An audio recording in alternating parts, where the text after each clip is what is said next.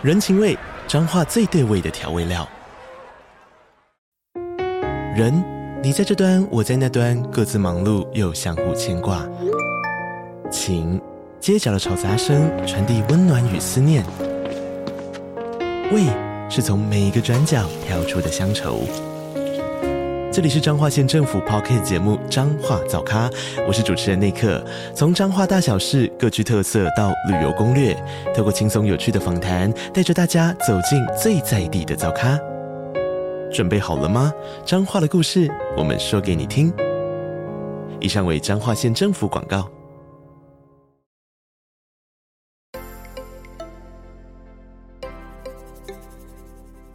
大家好，欢迎收听斜杠杠杠杠，大家来开杠。我是乔王，我是威廉。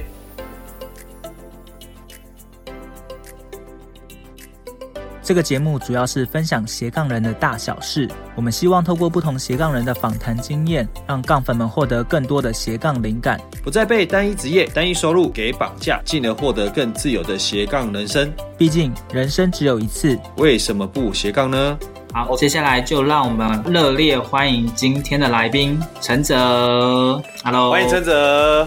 耶！哇，真的今天来，要不要先秀个几招？后空翻啦，或者是什么？威廉，你不要随便讲话，那个小心 你的身体。还好我们今天是录线上的，所以我不用怕。对，不然就要超几下。对，除非承哲人隔山打牛，对。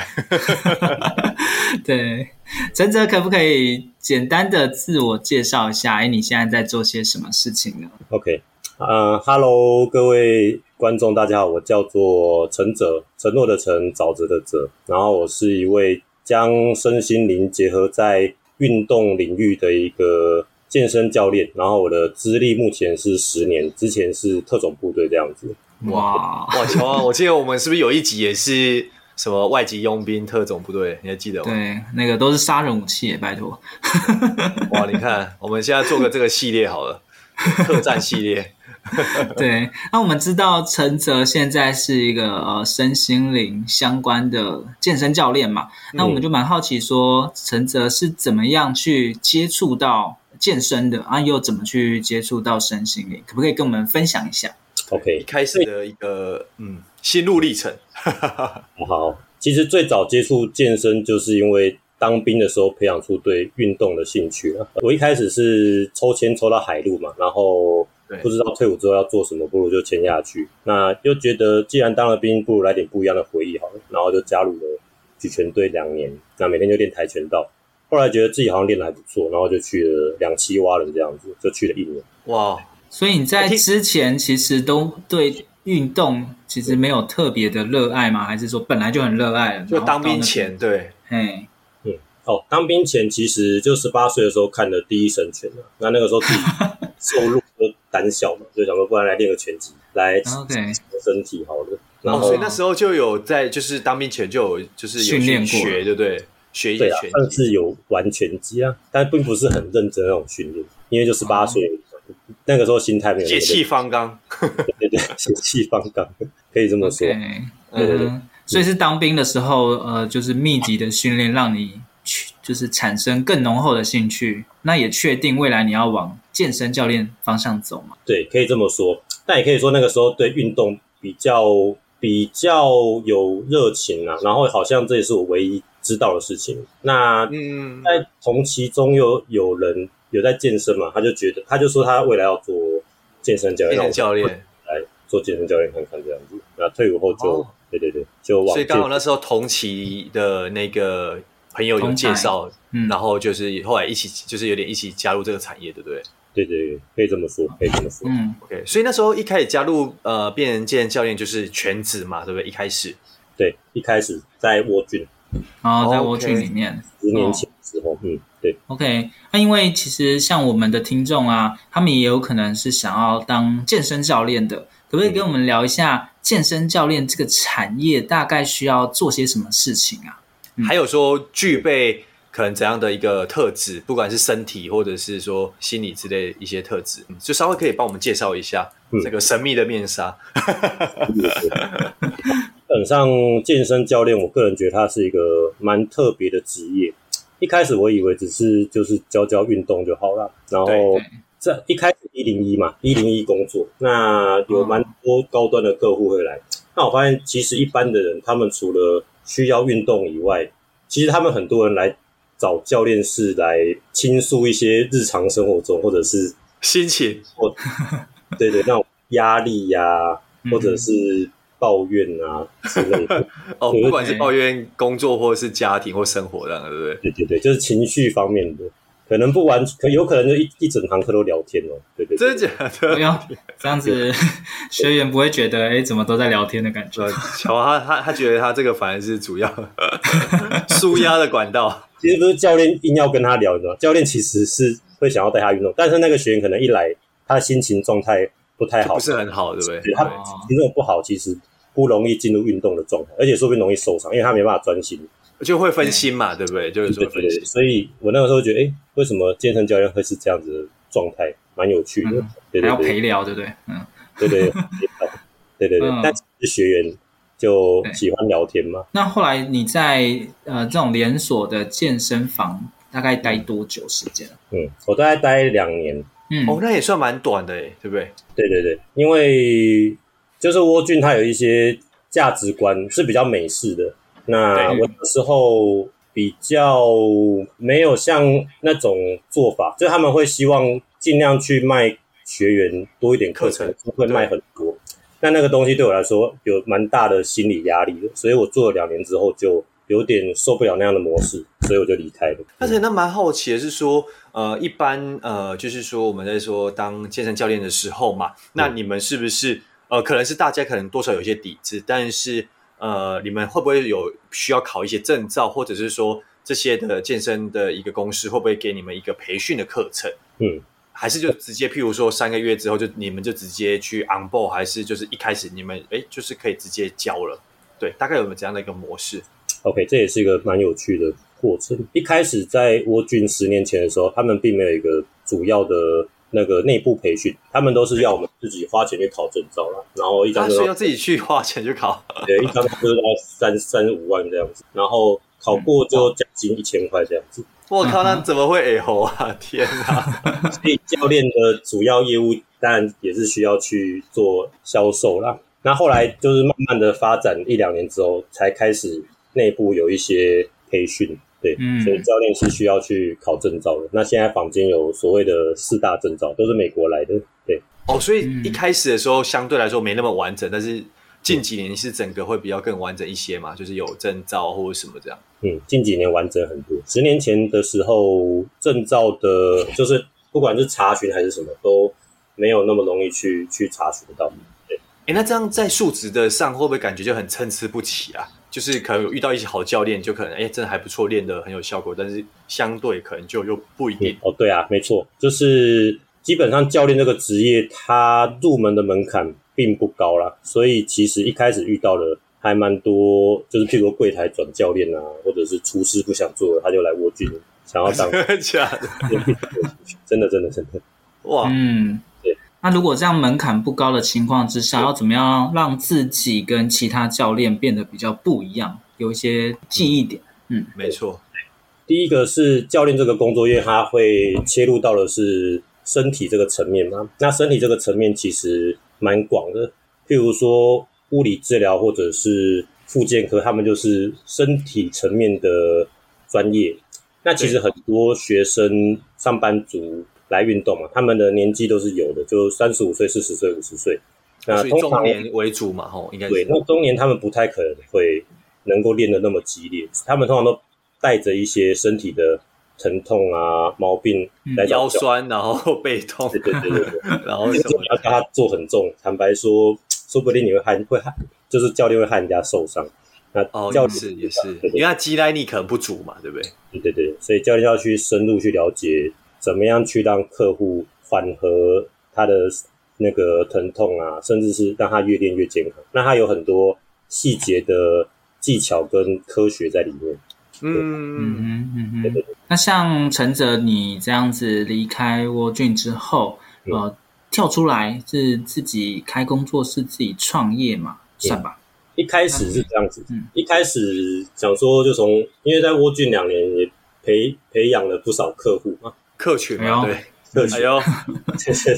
而且都很高端哦，对不对？哎，对，也是高端的客群，那个含金量含金量很高的，对，就高知识分子。对，然后出来之后就是去找一个还 OK 的场地，然后就请他们来外面，然后就带他们做运动这样子。一开始是这样，嗯，那还不错。嗯，但这个算是运用原本工作的一些人脉嘛？那他们在你离开的时候，可能哎觉得你教的很好，他愿意跟着你一起过去，但是。只有这样应该还是不够吧，对不对？嗯，只有这样还不够。嗯、再就是呃，可能以前会有一些同事也有相同的理念，对、嗯，然后他可能比较早出来发展，他也是按照这个逻辑法，就是就是把郭俊的客户可能觉得他教的不错就带出来嘛。诶，然后我因为学生不用透过郭俊这个门槛就能接触到教练的，不用入会嘛，所以就介绍很多。那我们就除了可以找。嗯教室帮学员上课之外，也可以去学员家，变成变成更自由的状态去教。时间的弹性啊，就等于是可以根据客户的需求去规划他们的课程，对吧？对对对对，就不用感觉是很克制化的。对对对对对，地点也克制化，嗯、一开始是这样子。嗯。而且其实我听说啦，就因为之前我也有 在沃俊就是上过健身房嘛，然后也有聊过一下。啊、其实 他们在在在抽成上应该也是抽的蛮蛮多的，对不对？那后来你们自己在呃跳出来的话，其实就就算是收同样的费用，你们可以拿到的应该是好几倍的利润。呃，对，可以这么说。这个是前东家的坏话，实在是。没关系，乔王会可能不是只有沃俊啦，我觉得应该是连锁的健身，因为它它需要人力嘛，然后场地嘛，这些本来成本就会很高。啊。当你是自由工作者的时候，这些你基本上都可以省下来了，所以你可以拿到的就会比较多一些，或者是说变相也是回馈给消费者了，对啊，对对，就是双双赢啊，我觉得。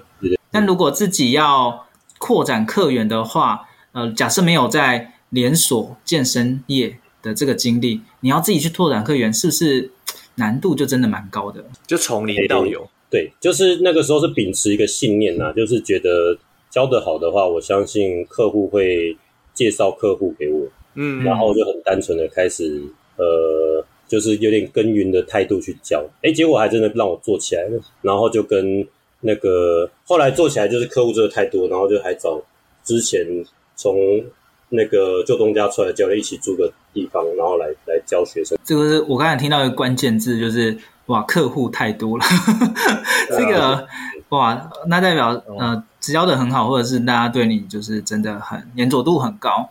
呃，对对对，你你自己怎么看？诶，为什么你可以客户这么多？或者说同才大家都是这样子吗？或者说你比较特别一点？嗯对，应该说成乔王的意思是说，因为在市场上，我们知道说，其实开呃个人工作证呃个个人工作室的健身教练也很多，其实类似的小品牌其实很多。那为什么你这呃就是说在这段期间，其实有办法挖挖掘更多的客源，或者是说，哎，更多人去类似口碑行销？对，你觉得关键点是什么？嗯、就是你跟其他人不一样的地方。OK，其实这是看个人特质，像我的特质是比较。细心，然后很会替他人着想，然后我对不管是健身的专业或者是心理方面，都蛮有兴趣，会去研究的。所以学员在上课的过程中也会感觉到，哎，这个教练这个礼拜教的跟跟上个礼拜教的好像不太一样，然后会不断的去变换那个菜单。内容，那他们会觉得，哎，好像每一次收获都不同，嗯，然后能够解决他们的问题，譬如说原本有腰痛的学生嘛，上一上周。腰不痛的时候还可以去爬山，那他们就很有信心嘛，就会开始介绍。哦，所以你这样感觉还有接物理治疗哎？对，其实功用不是真的物理治疗哦。了解，对对对对，嗯，这么说。那所以像后来你就跟其他的教练一起合作嘛，算嘛？就是因为你的客户量真的太多了。那这样的一个教练之间的合作，算是这个业界的常态嘛？因为其实我们。我记得我们之前也有一集是邀请到健身教练，然后他好像也是说，可能彼此之间哦，可能是因为客户属性不同，或是因为时间上不同，也会彼此介绍客户。对，所以这样的一个模式是你们一个产业常见的生态嘛？对，就是教练这个职业，并没有所谓的上下属之分呢。那基本上客户就是归教练，粘着的也是教练。所以如果有两三个教练凑一凑，其实大家不要说彼此太有意见上的分歧，其实可以租一个共同的场地，然后就教客人这样子，就可以很单纯的去做。哦，这样的模式应该在业界很常见哦。对对，就比较单纯的方式。嗯对对对，okay. 嗯。那什么样的场地是你们可以自己租？你们是从无到有弄出一个健身场地，还是说有一些它本来就有已经有本来就基础的健身器场地这样？对，然后让你们进去教。嗯，呃，那个时候其实是从无到有，就是在忠孝先生那边发现到一个场地，那就觉得，诶，客户已经快要就找不到地方上课嘛。那因为两个人、嗯，那不如就把那个场地给租下来吧。所以就是从空白的装潢到购买器材到行销什么，就是慢慢的。所以全部由你们自己来。对对对，就两个一起慢慢的把它建立起来。哦，所以你是租一个空的一个呃场地，然后就反正中间的配器材那些都自己买，器材都自己用。对对对对对，就全部还是还是租啊？就是场那个器材是用租的还是用买的？就用买的，就买，直接就、哦、直接买断。哇，对对对，那个时候没有租的。嗯哦，那这样子成本大概需要多少？因为我们比较没有这样的概念。啊就是、如果要这样的一个店面创业的话，对啊。OK，我记得大概是大概几平啊？大概几平的空间？大概三四十平左右。哦，那也不小哎、欸。一楼嘛，不是地下室嘛？地下室，那个时候是地下室。哦，是地下室。OK，嗯，那三四十平蛮大的哎、欸。我说以台北市，对啊，这蛋黄区。对对对。这样的一个空间大小，如果真的要去做一个投资的话，自己的资金需要准备多少？对，OK，投入的资金一开始，嗯，我记得那个时候大概是花了八十五万左右去做这个装潢，总共嘛，对不对？嗯，加设备嘛，哈，装潢加设备，就是冷气啊、地板啊、健身器材，然后油油漆呀、啊，然后还有什么拆除之类的。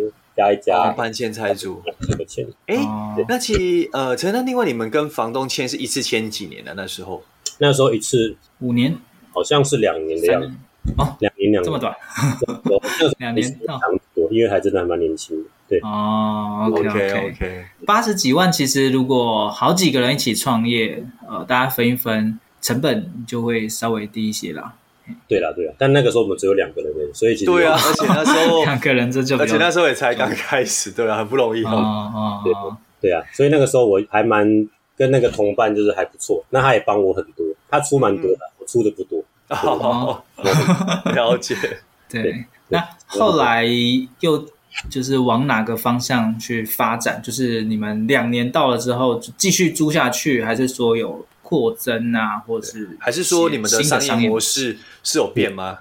对哦，那个时候因为我们起步的念头很简单，那后来真的越做越好，想做大的时候就会开始有分歧，所以到后来，对对对，就是呃，我们一开始就是两个教练很单纯在那边上课嘛，后来我们会讨论说怎么样把它扩大，所以也会开始找一些教练进来租场地，我们变成二房东。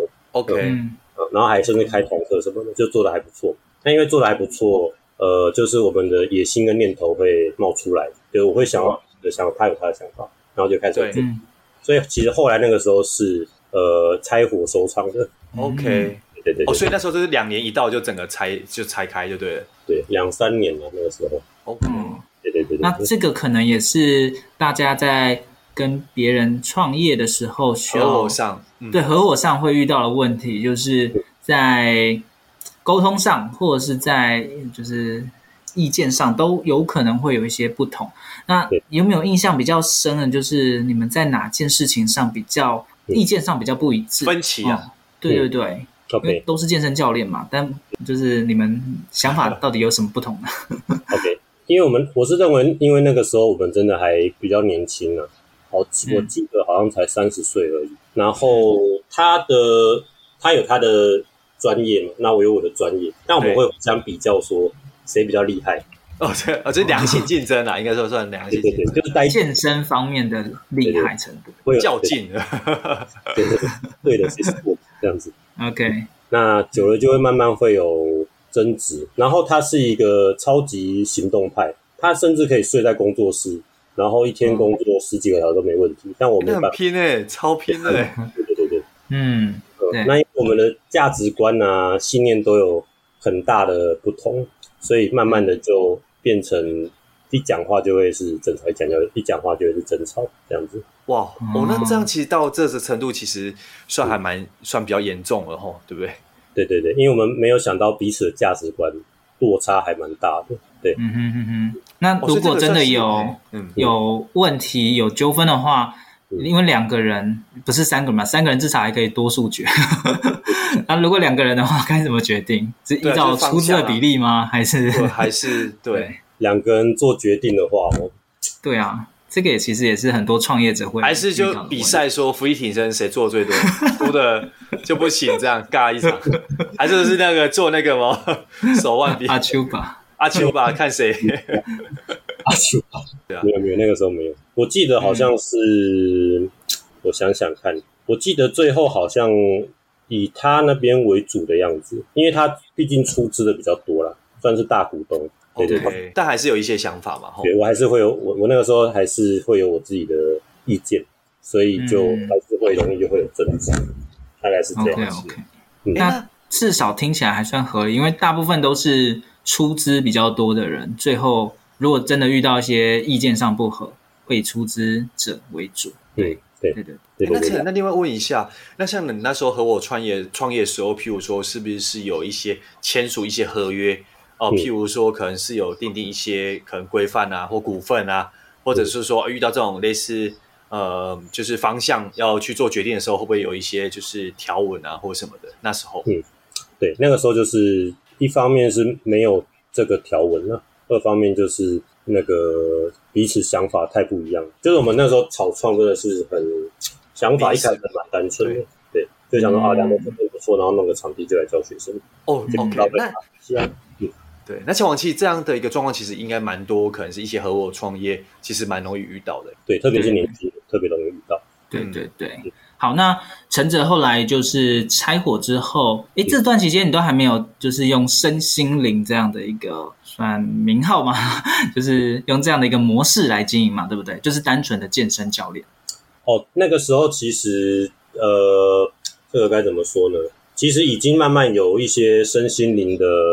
雏形出来了，对，就是在当教练之前，因缘际会啊，就是先去一个地方打工，就是 Pure Yoga。虽然他后来撤有撤出台湾了，对，嗯，对。然后那个时候就特别喜欢瑜伽，我觉得上完有一种很很疗愈的感觉，对。所以在当教练两年离开之后呢，我就去上那个瑜伽师资班，对，然后也成为也算是斜杠出瑜伽老师，然后有去带团体课。哇，OK。对啊，所以因为瑜伽的关系，开始接触到比较偏身心灵的部分，对不对？对，对，对，心灵。嗯，OK OK。那后来是怎么样又把它带入你的健身教练的事业呢？嗯，对，或者是怎样的机缘？对，就是呃，瑜伽让我更了解哦，原来人有所谓的身心灵这个东西，然后也发现到，其实我以前当兵的时候。有受一些可以算是那种压力创伤症候群，但是我自己不知道。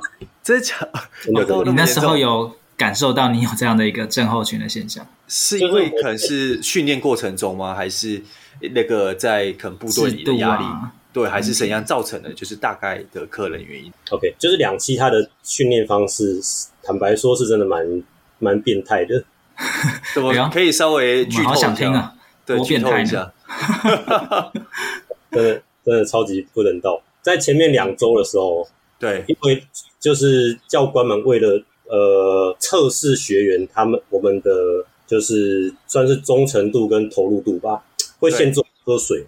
我靠，水真的假的？对对对，真的。然后还会用那种，譬如说训练完，然后让我们传一个瓶盖的水，呃，保特瓶的瓶盖，不是保特瓶哦，嗯，喝到后面根本不是水，是口水。哦，你说，譬如说，前面第一个人喝一口，然后后面再喝一口，再一直传下去，我们就传给二三十个人。对对对。啊，那那啊，那个最后一个不就每次靠超恶心的？天哪！Oh my god！对，就是就是水的部分，然后后来是训练的部分，然后让我觉得最最产生那个压力症候群是我们最后一周有个叫克难周。嗯、哦，好像有有听过，是不是说可能在天堂路吗？天堂路那种感觉吗？算天堂路是最后一关的一最后一个项目。OK，嗯，对对对，克难周就是训练五个小时，休息一小时，半夜也一样，所以呃早上七点训练到可能十二点，然后休一小时，然后再训练到可能晚上五点，然后休息一小时到六点，六点再训练到晚上一小时，然后再训练到凌晨五点再休一小时，连续这样持续一周。对对对对对。其实这样精神感觉很容易会就是崩溃的感觉，对啊，干的事，对对对，所以所以其实那个时候我真的是不知道我在一个创伤的过程中，然后又遇到寒流，就很那教官又很变态，他们就轮流训练，他们可以去休息，但是学员不行。我靠，他们是车轮战，那学员没有车轮战，学员就是从头到尾。所以你感受到这样的一个，乔王，我看你滴了几滴眼泪。所以你感受到这样的一个创伤症候群之后，你是在瑜伽的时候才了解哦，那个叫创伤症候群。就是瑜伽的时候，我发现好像身体里面有一些潜藏的情绪跟压力被释放了，但是我还不知道，不太知道那个是什么东西。对，后来是因为去上一些身心灵的课程之后才知道，哦，原来我有我很压压抑很多的情绪在。身体里面，然后也会让我产生一些疼痛啊、胃痛啊，或者是喉咙很容易不舒服的症状。哦，所以你是说，可能这些呃病痛，可能是原你去看医生，可能都检查不出来原因。对对，就是我，对，就是我不舒服，然后去看医生，医生说没有没事。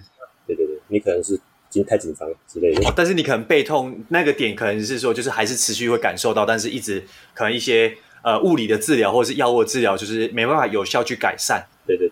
那这 那这那这样的一个时间也持续很久哎，就从你那时候当兵到后来你去接触到 Yoga 这一块，已已经快哇七八年有了吧？对对啊，七八年有了，一直到前一阵子才疗愈的比较再更透彻一些。嗯，哇，那那乔王，那这个也真的没想到，他这样的一个情绪的一个压抑，其实是可以在人的身体里面，呃，可能是存在那么久哎。对对，因为一般人其实你不讲，其实可能。